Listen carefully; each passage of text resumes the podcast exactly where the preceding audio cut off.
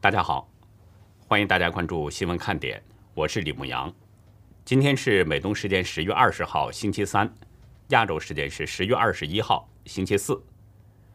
世界贸易组织二十号举行第八次对华贸易政策审议会议，美国驻世贸组织临时代办比斯比说，中共的产业政策扭曲竞争环境，还有许多不公平的贸易行为。不能忽视关于中共在几个行业使用强迫劳动的报道。美国驻华大使提名人伯恩斯二十号出席参议院人事听证会，他表达了对台湾的关切。伯恩斯认为，美国行政部门和国会都应该协助台湾进行自我防卫。英国最新研究指出，目前英国有百分之六的印度变种病毒又变种为。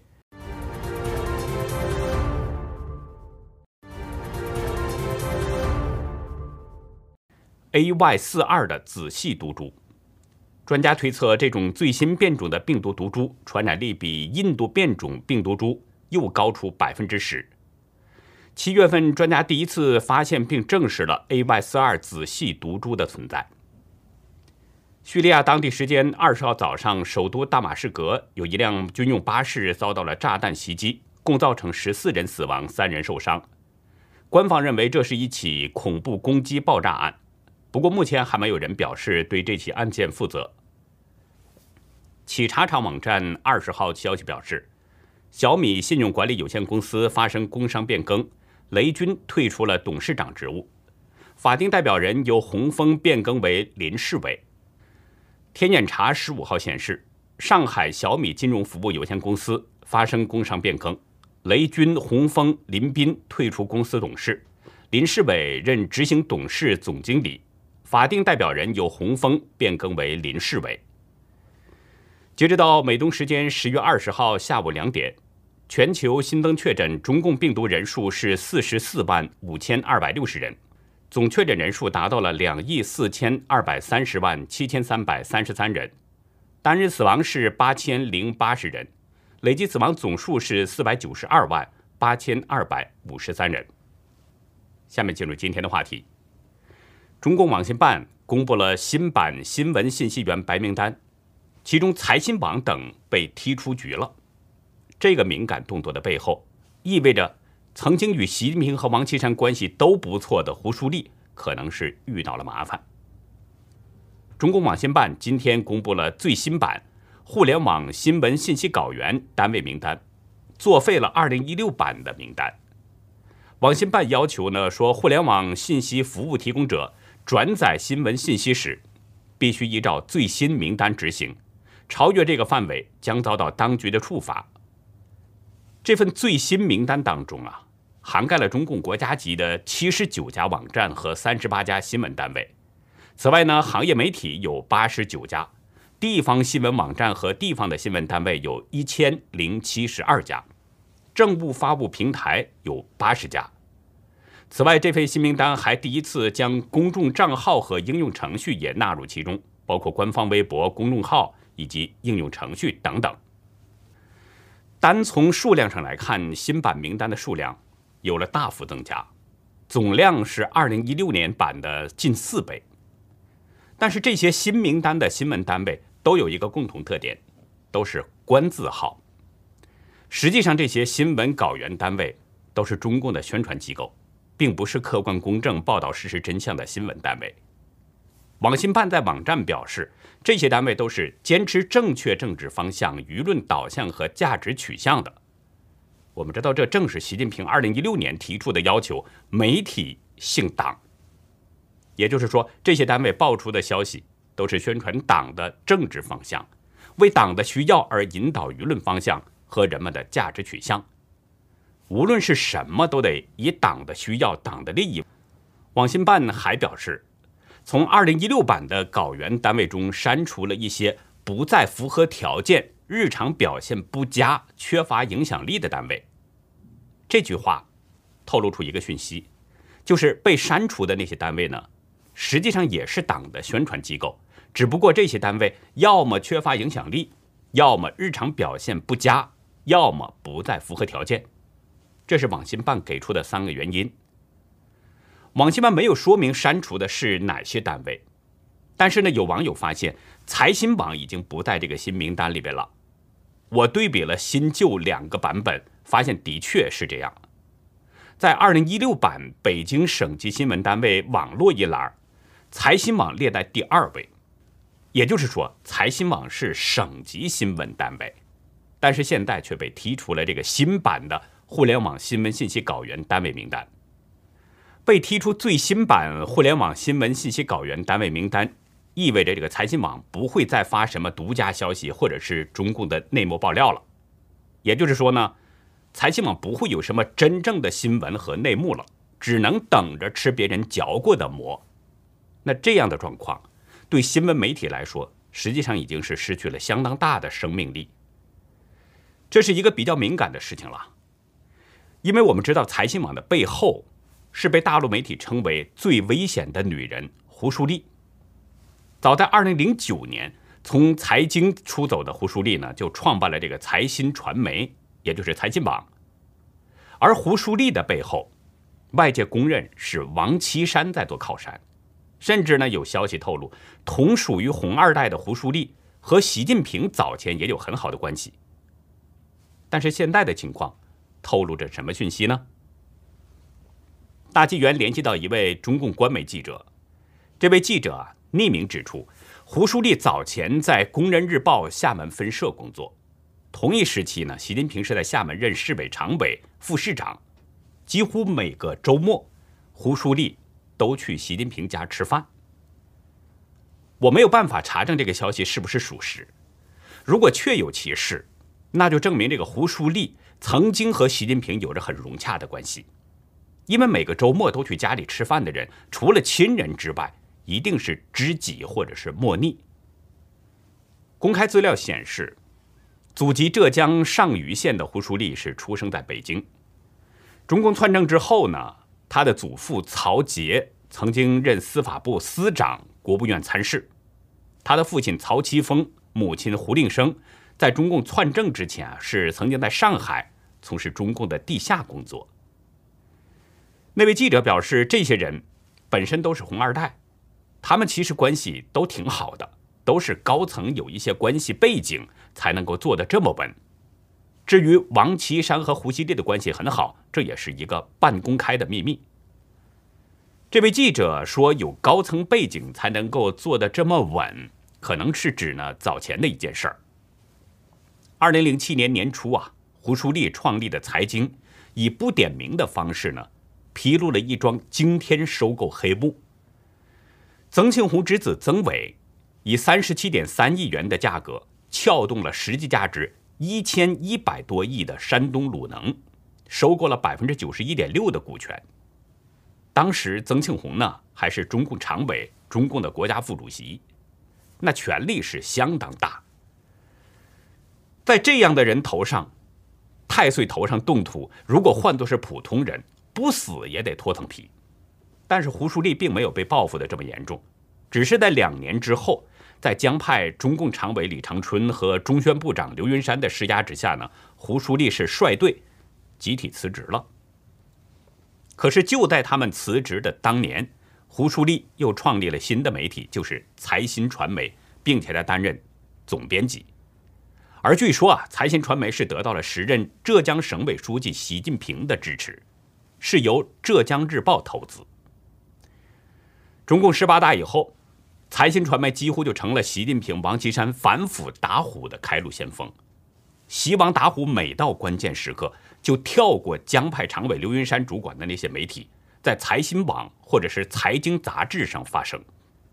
那个阶段，财新的新闻几乎成了中纪委反腐目标的一个风向标。比如，财新传媒曾经披露周永康把持的中石油窝案。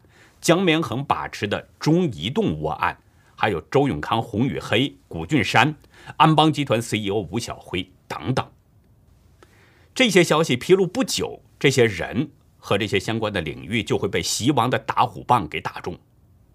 也正是由于经常有配合放风的独家消息，所以财新传媒尽管不是国家级的媒体单位，但是它的影响力却非常大。我们从上面这些消息综合来判断。网信办给出的三个原因：不再符合条件、日常表现不佳、缺乏影响力。后两个都跟财新网可以说没什么关系。也就是说，只有第一个不再符合条件，或许这一点跟财新网有一些关系。不再符合条件，不符合什么条件呢？或者说不符合谁的条件呢？这应该是不言自明了。但外界不清楚具体是什么时候、什么原因使习近平和胡树立之间的关系逐渐疏远了。北京之春荣誉主编胡平先生表示，以前财新网发表的那些文章基本上是符合习近平的需要的，但是随着时间的推移，在现在的政治环境下，会不会和北京当局之间出现分歧呢？这是一个值得考虑的方向。大家是否还记得啊？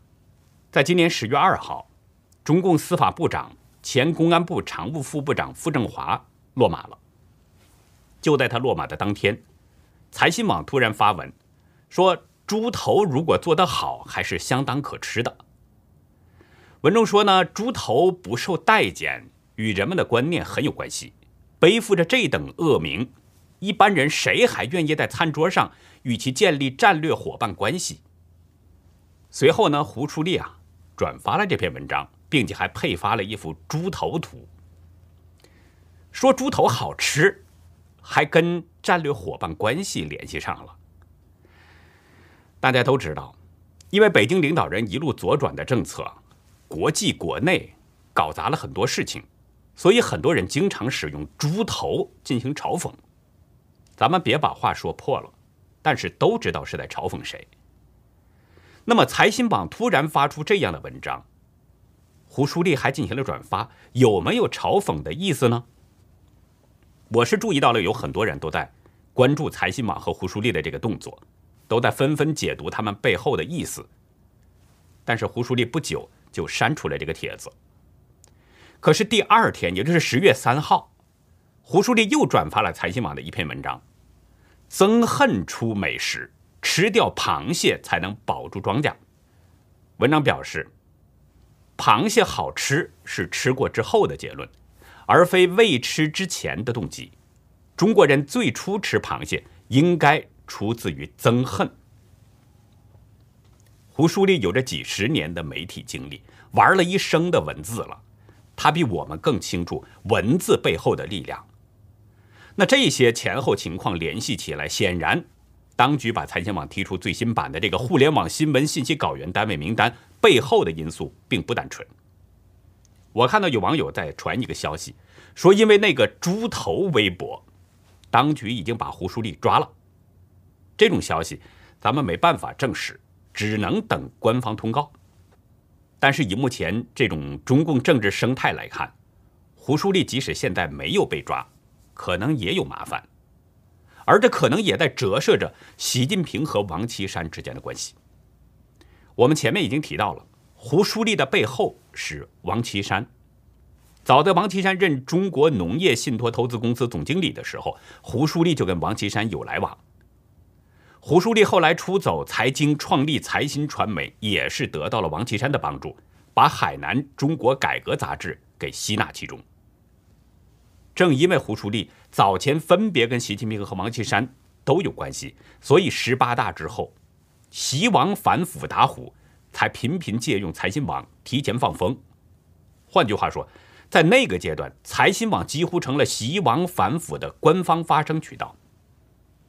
但是在十九大之后呢，习近平将王岐山安排在了一个闲职，随后反腐打虎的势头明显弱了下来。别说副国级以上的中共的官员了，就连正部级落马的官员都是屈指可数。有分析认为呢，从十九大之后，习王之间不再是一块铁板了，两人之间已经出现了裂缝。习王出现分歧的原因，最主要可能就是围绕在打击江增派系方面。坊间有传闻，在中共十九大之前，习近平和江派达成了一种妥协。江增不再给习近平制造麻烦，并且对他表示支持。那交换条件呢？是习近平的打虎行动慢慢刹车，更不能针对江增本人。这种妥协使江曾这两个贼头，虎王就有了喘息之功了，也使习王这五年打虎行动变得是虎头蛇尾，甚至可以说是功亏一篑。而在五年的打虎行动当中，大家都清楚王岐山是功不可没的，外界甚至认为老王居功至伟。也正因如此，江曾派系把这个王岐山恨的是牙根痒痒，没有斩草除根，没有彻底拔掉这个病灶，没有真正打掉江泽民和曾庆红这两个虎王，王岐山就存在着一定的危险。其实，包括习近平本人也是存在着危险。我们看到的情况，习近平的打虎行动在十九大之后似乎是风头已过了。只是呢，偶尔的为了制造一些寒蝉效应，打掉一些小老虎，更多的是在拍苍蝇。但是江曾派系对习近平的捣乱实际并没有停止，各种暗坑陷阱不断出现，经常有人给下绊子。但是习近平当局打掉虎王的这个意向到现在并不是十分明显，这自然会让老王心中不安。既是为自己担忧，也是为习近平着急。我们看到，再到后来，习近平当局整肃海航集团，将中纪委巡视组组长董洪给拿下，这些又都与王岐山有着联系。据传闻说呢，海航集团与王岐山的家族有着一些联系，而董洪曾经是王岐山的大管家。这两件事的发生，那更加深了外界的看法。曾经的习王铁磁已经不在了。实际上，我刚才说了，习王之间的分歧最主要还是来源于对江曾的处理。前不久呢，被看作是中共白手套的沈栋，在他的新书《红色轮盘》当中，也说到了习近平和王岐山，指出他们两个人对经济定位是不同的。书中表示，王岐山认为中国的经济未来。一定是私有化的，中国所有的企业，大部分企业都会私有化。但是习近平不这么认为。习近平对于整个中国经济的那个做法，就是左转党管经济。如今财新网被踢出局，在反映着胡舒立的情况不妙之外，也可以看作是习王之间的裂痕有了加深的表现。接下来我们来关注一下中国大陆的疫情情况。一直强调零容忍防疫政策的中国大陆，最近疫情又有了抬头了。这次涉及的这个范围相当广泛，有十个省市。今天，中共国家卫健委通报表示说，新增确诊病例三十例，其中十七例是本土感染病例，分布在上海、广东、福建、河南以及陕西等地。昨天，北京市丰台区一所学校停课了。时间是暂定一周，原因呢是学校有一名确诊病例的密切接触者。官方没有通报学校的名称，只表示已经排查了七名教师和九十二名学生，其他的全校师生全员进行核酸检测。北京市正在全力准备冬奥会的相关工作，这一例患者的出现当然会给北京带来一些新的压力。为此呢，北京市。要求八个行政区立即接种第三剂疫苗。这次的疫情啊，最早发现的时间呢是十七号，陕西西安呢是通报说，从上海出发的一对老年游客夫妇核酸检测为阳性，已经确诊感染了中共病毒。随后，这对夫妇所在的那个七人旅游团全部都确诊了。就在当天，宁夏银川报告说。曾经跟这个团一起出游的游客也确诊感染了病毒。短短四天，这个旅行团传播的病例已经增加到了四十二人。这些人分布在十个省市，其中包括上海、福建、陕西、河南、北京、内蒙、湖南、贵州、甘肃和宁夏。官方也没有说明这对游客夫妇是在哪里感染的病毒。所以外界也不清楚这对夫妇是不是就是这次疫情的源头。反正是在他们的旅行路线公布之后啊，我们看到中国很多地方都在对可能的接触者进行排查。其中甘肃嘉峪关市在第一轮全员核检当中并没有发现病例，但是仍然要进行第二轮筛检。不过呢，路透社表示，初步的迹象显示，中国各地可能存在着多个感染源，比如内蒙二连浩特发现的三个病例，都是跟那对游客夫妇没有什么关系。而是呢，与十月十三号发现的一个在某个物流中心工作的人有联系，但物流中心的这个人是怎么感染的，当局也没有说清楚。我们再来说另外一个事儿，是今天中午呢，一位网友向我的爆料，就在今天中午刚刚吃完午饭的时候啊，一位湖南长沙市长沙县的网友给我发来邮件，爆料说呢，他所在的学校附近就突然出现了疫情。目前学校已经停课了，全员都在接受核酸检测。他说不知道这种情况会持续多久。网友在邮件中表示，他所在的学校附近有一所高职院校，今天突然爆出一例病毒患者，还有多个次密接触者，但是在这之前，网上没看到过任何消息。网友分析认为，可能已经在暗中传播多日，被发现之后。知道压不住了，才不得不爆出来。我在此前多次节目中啊提醒过大家，中共从来不会把真相告诉民众，他说的话都是真假结合、混淆视听。所以呢，我还要提醒大家，一定要小心谨慎，不要误听误信了中共而着了道。还有五天啊，大家可以参与的两个互动活动呢，我们就到截止日期了。所以再次提醒大家，需要抓紧时间了。第一个互动呢，就是希望大家给我们写信，说说您对牧羊或者是新闻看点想说的话，不论是祝福啊、鼓励啊，还是批评建议啊，我们都欢迎。字数要求在一百五十字以内。您呢，在发送邮件的时候，记得在标题栏写清楚是观众来信投稿，同时呢，也要加上您的昵称，然后呢，我们会进行整理，放在。目光四周年感恩季特别节目当中，跟大家一起来分享。另一个互动呢，是我跟一位观众通电话，我们将选出一位观众啊，跟我直接通话，通话时间就初步定在十月三十号。希望跟牧羊真实对话的朋友呢，在邮件中要附上您的电话号码和昵称，还有您想对牧羊说的话。邮件的标题也请注明是“牧羊致电投稿”和您的昵称。这两个活动的截止时间都是十月二十五号，所以呢，请大家不要错过这个时间。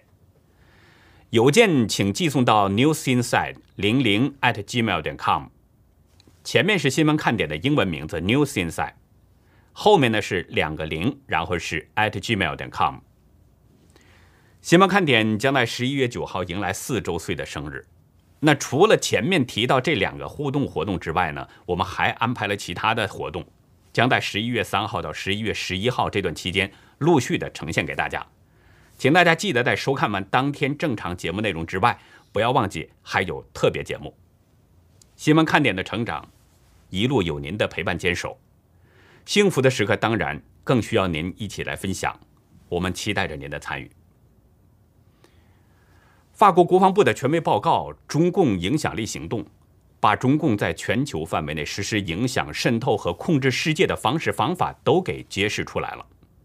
在今天的红潮看点呢，我们接着来说说这个报告中披露的中共与华为相勾结的部分，看看他们是在全球如何大量收集数据的。欢迎大家到优乐客会员区了解更多。